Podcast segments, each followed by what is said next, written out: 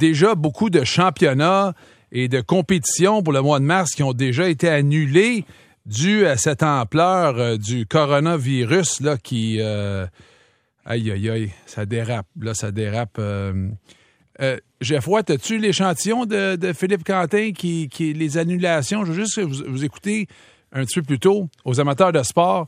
Déjà le mois de mars, ce qui a été annulé de certaines compétitions, je vous écoutez ça, l'échantillon de ce qui été annulé déjà pour le mois de mars. Écoutez ça. Les championnats du monde d'athlétisme en salle en Chine euh, ont été annulés. Le Grand Prix de Formule 1 de Chine a été annulé. La saison de soccer en Chine professionnelle qui devait commencer en janvier ben, n'a toujours pas pris son envol. Et puis là, ben, c'est allé de plus en plus dans des pays euh, limitrophes. En Corée du Sud, on a annulé les championnats du monde de patins de vitesse courte piste qui devaient avoir lieu un petit peu plus tard ce mois-ci. Au Japon, le marathon, qui est un des six plus grands marathons au monde, il y avait 35 000 inscrits, en comptant bien sûr le marathon et les épreuves comme le disque le 5 km. Ça, c'était hier à Tokyo. Ben, finalement, on a dit à tous les gens qui étaient inscrits, oubliez ça, ça va aller à l'an prochain. On réserve le marathon à l'élite cette année. C'est simplement 200 coureurs qui ont participé. Et là, ben, de l'Asie, ça s'est véritablement, ça a suivi un peu la progression euh, du virus quand il est apparu euh, en Italie puis euh, ailleurs en Europe. Et ben là, c'est là que les matchs ont commencé à être disputés soit à huis clos. L'Inter Milan a joué son match de Ligue Européa dans un stade complètement vide. Des matchs de la Ligue italienne, l'équivalent de la Ligue nationale de hockey ici ont été remis euh, à plus tard euh, au printemps. Euh, il y a même un match de rugby dans l'important tournoi des Six Nations qui devait avoir lieu en Irlande. C'était l'Italie qui visitait l'Irlande, puis les, c'était à Dublin. Et les Irlandais ont dit, écoutez, on va remettre le match parce qu'ils craignaient un peu que les, les, nombreux spectateurs partisans italiens qui viennent avec l'équipe, ben, qu'il y en ait qui soient porteurs du coronavirus avec des effets désagréables pour l'Irlande. Alors, on a, on a simplement remis ce match-là à plus tard. Et aujourd'hui, on en a parlé tantôt, euh, les, des championnats du monde de hockey de moindre importance, mais parrainé par l'Association internationale, la Fédé internationale de hockey, tout a été annulé, tous les championnats du mois de mars. Ray Lalonde est avec nous. Ray, t'entends ça? Lorsque tu es un dirigeant, tu es un haut placé de, l'organisation, tu dois prendre ces décisions-là. Euh, là, ça, on parle juste du mois de mars. Là.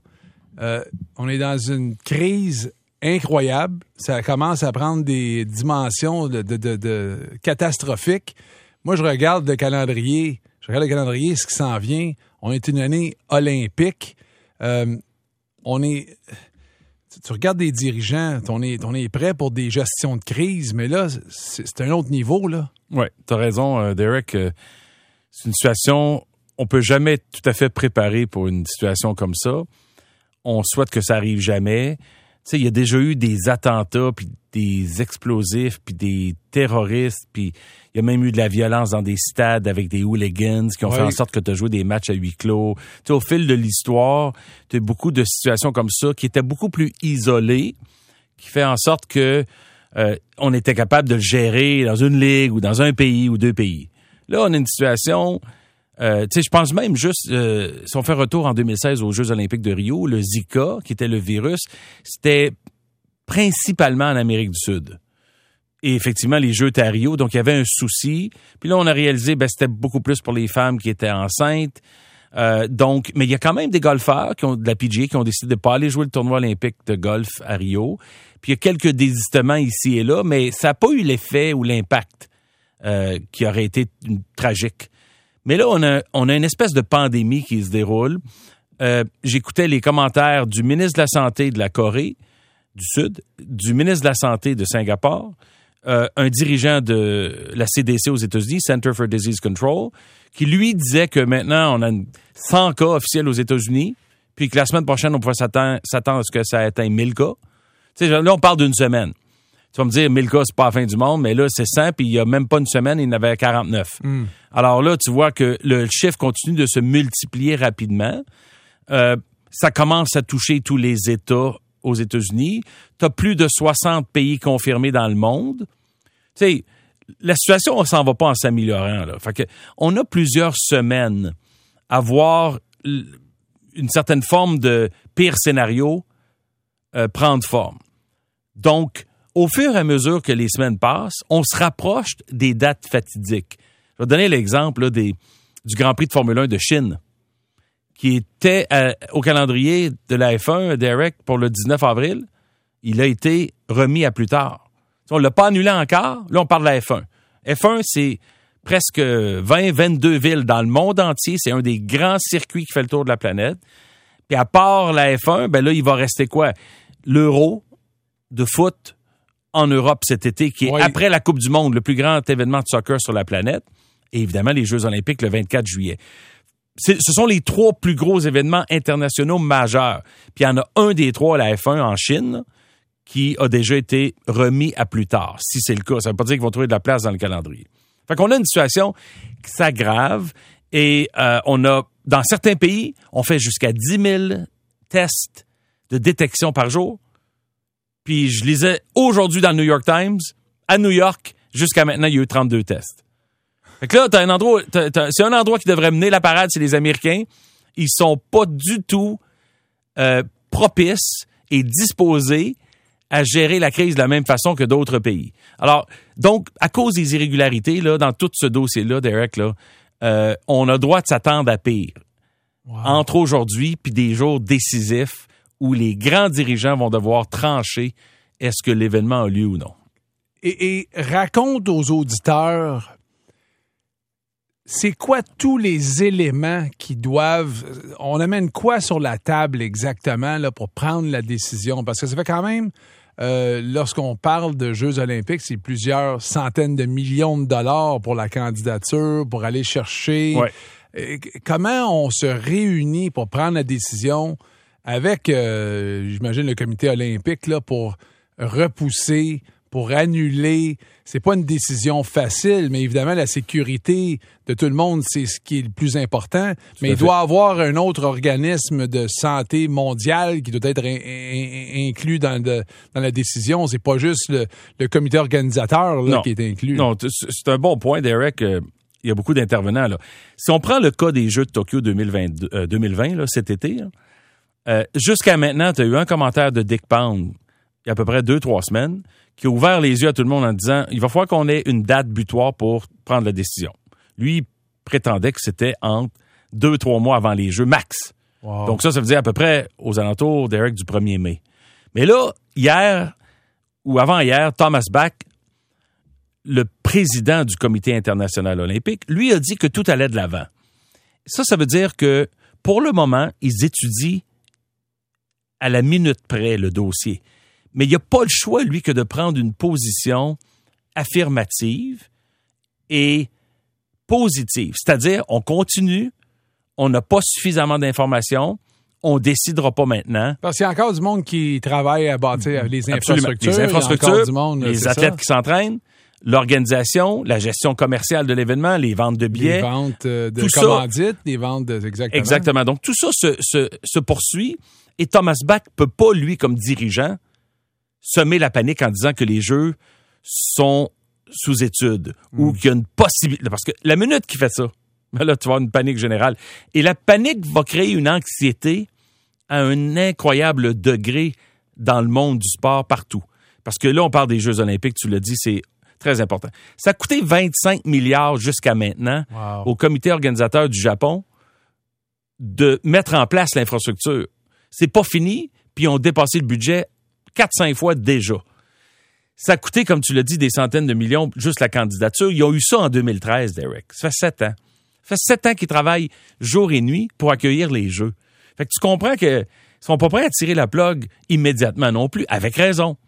Ça serait imprudent de décider tout de suite. Mais il y a une chose qui est claire, par exemple, c'est qu'ils doivent se pencher sur le dossier sur une base quotidienne et prendre en considération les grandes lignes. Premièrement, sécurité des athlètes. On commence avec les athlètes. Il y en a 11 à 12 000. Deuxièmement, sécurité des visiteurs. Il y en a 900 000 qui débarquent, puis à peu près 600 000 par jour dans le village et dans le coin olympique. Tu peux pas les mettre à risque. Sachant très bien que un des objectifs de l'olympisme, c'est les compétitions saines et sportives entre athlètes, mais c'est un rassemblement mondial et avec ça vient des visiteurs, des touristes, Derek. Fait que si les touristes, les visiteurs sont pas en sécurité, il n'y en aura pas, tout simplement. La troisième chose, c'est toutes les ententes commerciales. Mais ça, c'est les, les plus faciles à régler. quand tu cancelles quelque chose, ça tombe à l'eau tout simplement. Fait qu'il y a des gens comme NBC qui a dépensé 1,1 milliard de dollars juste pour les droits aux États-Unis de télédiffusion. Ben, s'il n'y a pas de Jeux olympiques, NBC va perdre cette occasion-là et perdre une partie de leur investissement. E- Est-ce que, euh, mettons, ben, worst case, le, pire des scénarios, c'est que on, on- on repousse d'un an, on, on attend, on évalue, on annule, on dit il n'a pas cette année. Comment tu, tu peux voir, toi, dans ta boule de cristal, euh, évidemment, la, la- la maladie continue de progresser, les cas continuent dans certains pays. euh, les- aux États-Unis, on voit certains États, de la côte ouest, on voit ça continue. Comment tu vois ça, toi, là, euh, pour les Jeux de Tokyo, par exemple? Ben, les alternatives sont assez simples. C'est pas c'est pas possible de déménager les jeux, pas à une date si tardive. Mhm. Donc, tu peux pas dire euh, on se déplace ailleurs. De toute façon, Derek, le problème est mondial. Il est Oui. pas juste lié euh, oui. en Chine ou au Japon. Deuxièmement, remettre à plus tard, ben quand à plus tard? Oublie pas que le ça, c'est une solution possible, une alternative, mais le quand, c'est-à-dire, là, tu viens de dérégler un peu euh, la ponctualité liée aux athlètes, la préparation et tous les organisateurs, toutes les fédérations mondiales, tous les gens impliqués. C'est pas si simple que ça, parce que imagine, rappelle-toi du chiffre là, de 12 000 athlètes, rappelle-toi du chiffre de 600 000 visiteurs sur une base quotidienne. Il faut que tu les loges à quelque part. Il y a d'énormes réservations de planification, de coordination qui sont nécessaires en termes d'étapes pour arriver à ça. Mais tu sais, ça va être une décision, Derek, qui va être euh, conjointement prise par l'Organisation mondiale de la santé, par le Comité international olympique et par les fédérations membres, c'est-à-dire les comités nationaux, dont le Canada, dont les États-Unis, plus les fédérations de différentes disciplines sportives qui vont avoir un mot à dire sur leurs athlètes et sur l'événement eux-mêmes. Alors, Oui, pour garder tout le monde en, Tout le monde. en sécurité. un- tout un défi qui attend euh, Thomas Bach à la, à la tête de tout ça. Juste changer de, de- Je voulais changer de vitesse un peu parce que je sais que ce matin, euh, je pense que ce matin, tu parlais de l'implication de Disney dans le sport. Juste euh, changer le visage de bord un peu, mettre un petit peu de sourire Ben oui. euh, de ta, ta chronique de ce matin. Ça te tente-tu de faire ça Absolument. quelques, quelques minutes? Ben Alors, oui, l'implication de. Disney dans le monde du sport. J'ai manqué ta chronique de ce matin, mais j'aimerais ça t'entendre là-dessus. Ce que, ce que j'ai dit ce matin, c'est que Disney a annoncé la semaine dernière que Bob Iger, comme PDG, va quitter euh, de- de- d'une façon très amicale et très cordiale, bien entendu. Bob Iger a pris la- le rôle de PDG de Disney euh, en 2005. Ça fait 15 ans qu'il est aux commandes de Disney. Et il prend une petite retraite prématurée, mais il va rester sur le conseil d'administration de Disney comme exécutif du conseil jusqu'à la fin de son contrat le 31 décembre 2021. Puis la raison pourquoi je l'ai souligné, c'est que Bob Iger, avant d'arriver à ce poste-là, dans ses premières jobs, c'était un technicien pour ABC Sports. C'était un gars de sport. Ouais. Et ce qu'il a annoncé quand il a décidé que la succession était prête chez Disney la semaine dernière, mardi dernier, il a annoncé qu'il retournait se mettre les pieds dans ce qui se passe à ESPN pour contribuer envers sa passion qui est le sport. Fait que ça, c'est un dirigeant sportif qui a emmené Disney à un haut niveau. Écoute, il a une fortune de 690 millions de dollars. Il était payé 65 millions de dollars par année. Mais le Je profit... l'ai rencontré, moi. Bon, alors tu es un privilégié Oui. parce que ce qu'on entend de Bob Iger, c'était littéralement un gars dans un groupe de un. N'avait que des amis. Tout le monde l'adorait. Gentil, sympathique, généreux et vraiment un leader inespéré dans le monde du divertissement. Ami de Steve Jobs, autrefois fondateur de Apple, ami d'Oprah Winfrey, ami de tous ces grands bons là à Hollywood et c'est le leader que Disney avait besoin pour sa relance. Puis pourquoi j'en ai parlé? C'est parce qu'une des priorités de Disney actuellement, c'est Disney c'est-à-dire le service de stream vidéo qui Oui. comprend toutes les archives de Disney. Et à l'intérieur de Disney Plus, dans une autre petite enveloppe, s'appelle ESPN Plus.